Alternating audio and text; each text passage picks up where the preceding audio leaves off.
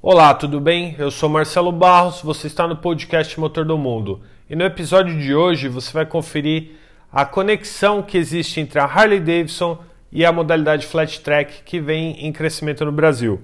Confere aí. Gosta de flat track? Já ouviu falar de flat track? Já foi no BMS, no Rodeio Motorcycle? Viu a galera lá com a Harley Davidson dando show ali na, na pista? Eu quero falar um pouquinho sobre isso, mas para falar com mais propriedade, eu vim aqui na Harley Davidson com o Flávio Vilaça, que é um dos grandes responsáveis aí da marca. Vamos falar de flat track aqui porque eu gosto bastante.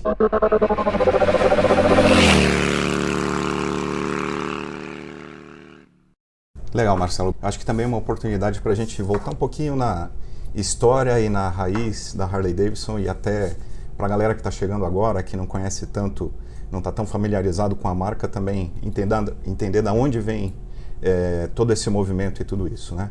A marca Harley Davidson nasceu em 1903 e desde o início ela se baseou nessa questão de realização de sonhos é, de liberdade individual. Né? Então essa expressão da liberdade individual ela é presente desde o início e lá no início, né, como uma forma de desse tipo de expressão, alguns temas surgiram. Né? Então o tema de é, performance, o tema de competição, o tema de estar entre amigos e de iniciar movimentos é, que surgiram dos próprios clientes e por isso são muito autênticos, como é a característica da marca eles iniciaram desde lá dos primórdios, dos começo, do começo dos anos 1900.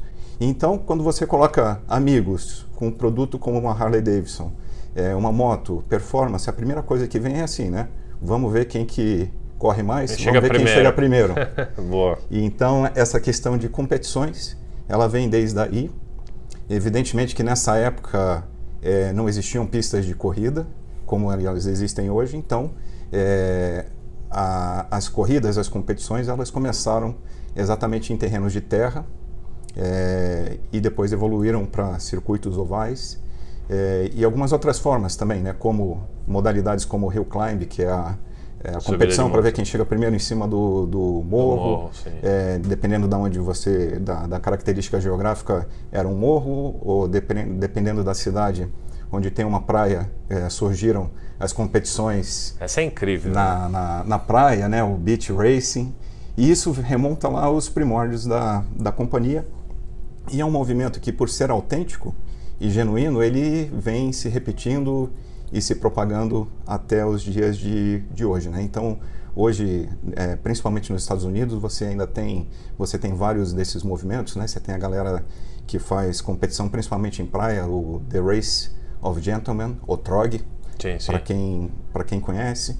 Você tem é, as competições de flat track, é, do Mama Tried, Flat Out Friday, os Hooligans. Sim. São competições é, que estão ligadas a esse mundo do flat track e ao mundo da customização.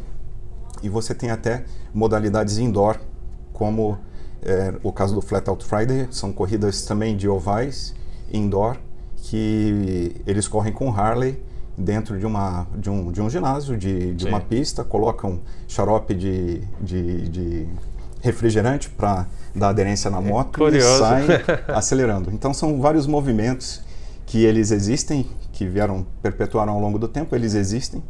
E para nossa grande felicidade, é, por estar um pouco mais distante do, do, do cenário americano, é, a gente vê que esse, essa cultura, esse movimento, ele também começou a aparecer alguns anos, uns cinco anos atrás. Cinco anos, sim. Aqui no Brasil. Né? Então, é, isso tudo começou com o pessoal do Lucky Friends, organizando esse evento que é o Lucky Friends Rodeo, que é uma competição no estilo americano, flat track, com Harley Davidson na terra, no circuito oval.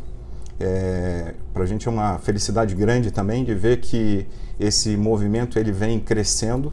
É, então eles têm um evento anual que começou com um evento anual que veio crescendo. Hoje é um evento muito bacana, né? Sim, sim. E também recomendado para todo mundo que, que gosta de motociclismo, gosta do esporte, é, de acompanhar. E vem crescendo numa, numa proporção muito grande. Então, hoje existem corridas de flat track em outros eventos, como o BMS sim, sim. e outros eventos no, do, ao longo do ano no país. É, tem um calendário hoje, né? O hoje é brasileiro é, tem um calendário de brasileiro de flat track, né? É, a modalidade ela está bem, bem se profissionalizando, tá avançando com com a parte aí além do, da parte das motos em si, né? Exatamente. E a gente vê que é uma é, isso é um movimento muito bacana porque não é hoje já não é mais só um movimento de alguns poucos aficionados é, pelo flat track ou pela cultura é, custom, é, mas isso vem é, tendo uma aderência no público em geral e por isso a razão do crescimento é, do esporte. Também é, hoje você tem o pessoal da Garagem Metálica, por exemplo, Sim, que participa, né? O pessoal lá, o Cris, que participa de competições é, no exterior. Sim. Então, esse intercâmbio também é, vem sendo muito bacana e muito bom para promover o esporte, para difundir o esporte aqui no país. Legal. E você até falou no Garagem Metálica, tem o Marcelo Silvério, tem são cerca de 10 pilotos hoje que fazem, participam do flat track no Brasil eu queria saber o seguinte: como que a Harley Davidson, como uma empresa, como uma fábrica, como a, a moto que é usada no grid, pelo menos no grid nacional, né? O que ela está fazendo e o que ela pretende fazer para que esse flat track cresça mais e mais, porque tem, como você mesmo acabou Sim. de dar uma aula aqui pra gente, né? Tem, é muito enraizado na cultura da própria Harley Davidson e é um negócio que começou como uma iniciativa do, dos próprios motociclistas ali, né? Era uma iniciativa particular deles que foi tomando forma, forma e cresceu e hoje é algo que você, meu, as pessoas cruzam estados para ir lá participar do rodeio motorcycle para ver acontecer aquele flat track ali. Queria que você falasse um pouco sobre isso. Sim, para a gente é muito importante, né? Esse, esse relacionamento e essa ligação, ela é intrínseca com a nossa marca, então, sem dúvida que é importante para a gente apoiar. É, a gente tem ah, uma, uma participação já de, já de longa data apoiando o evento e participando do evento do Lucky Friends. Legal. E como você mencionou, também na, na medida do possível, é, dentro da nossa estratégia de comunicação, como esse é um dos elementos, né, não é o único elemento da marca, mas esse é um dos é, elementos importantes da marca, é, a gente tem feito essas ações para também divulgar, para que mais pessoas conheçam é, o esporte, para que mais pessoas conheçam o estilo é, e, em última análise, para que mais pessoas conheçam esse mundo da Harley Davidson e que é, possam se aproximar da marca também. Eu quero agora aproveitar e perguntar o seguinte: no grid, como eu falei, são as Sportster. Você sabe me dizer por que, que eles usam a 883? Hoje tem uma, acho que tem uma questão. É, bom, no grid você tem é, as motos mais novas. Existe uma categoria, isso é curioso também, né? Existe uma categoria que são as antigas, né? Ah, sim, as, as clássicas, sim, As sim, clássicas. Sim. Então é bacana, você vê é um que show à parte, né? né? É um show à parte. Você vê moto dos anos 50, dos anos 60 participando da corrida e, e, customizadas e, enfim, é um, é um show à parte. Mas das motos atuais, é, atuais a gente acaba que eu acho que por uma questão de por ser um modelo de entrada aqui Mais no Brasil, sim, sim. né? É, então você imagina que você tem é, um investimento para comprar a moto, é, prepará-la para para competição e enfim é, acaba que a 883 ela é a moto que é a mais popular entre entre todos os modelos.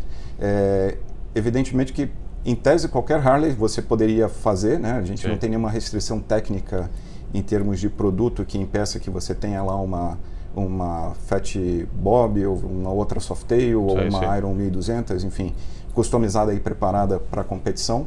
Mas por uma questão de ser um modelo de entrada, custo, né? Acaba custo. sendo a, a Iron 83 acaba sendo a, a preferida do, Perfeito. da turma.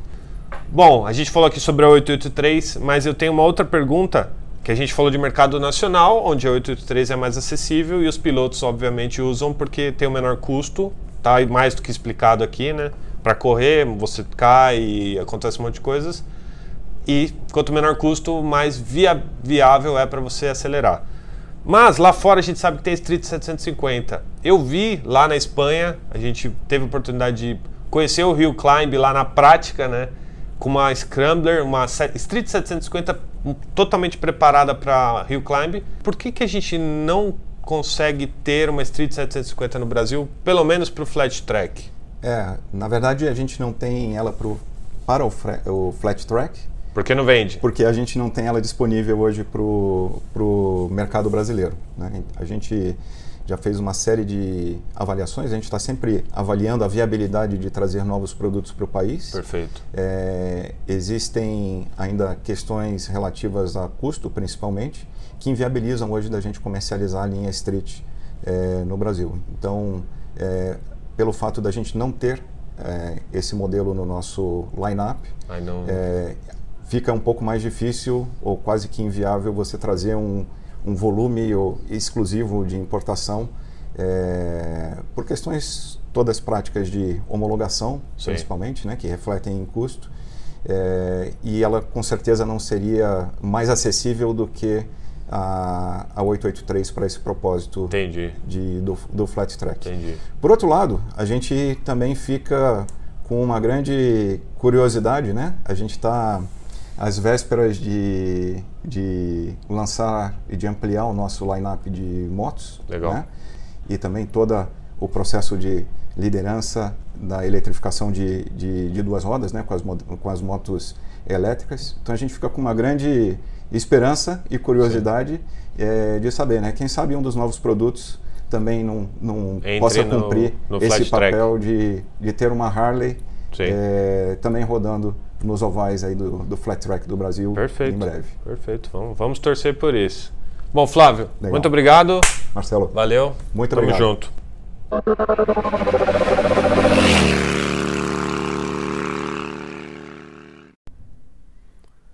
Esse foi mais um episódio do podcast Motor do Mundo. Se você gostou e quer saber mais sobre o mundo das motos, digita aí motordomundo.com.br/mapa Nesse link você vai encontrar todos os nossos canais, inclusive o link para você adquirir a nossa camiseta Motor do Mundo e assim ajudar a gente a continuar fazendo nosso trabalho. Valeu, um abraço!